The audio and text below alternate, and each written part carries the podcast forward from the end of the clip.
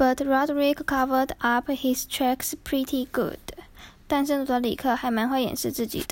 And to this day, I'm sure Dad thinks I've got a screw loose or something.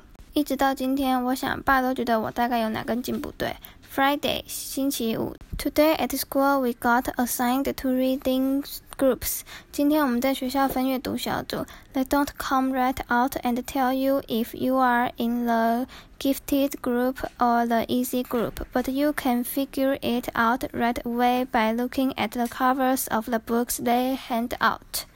他们是没有说明你在自由组还是简易组，但只要看他们给你什么书，你就可以猜到自己在哪组了。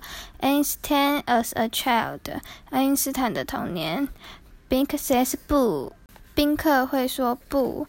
I was pretty disappointed to find out I got put in the gifted group because that just means a lot of extra work. 我知道自己被分在自由组的时候相当失望，因为这表示会有很多额外的功课。When they did the screening at the end of last year, I did my best to make sure I got put in the easy group this year.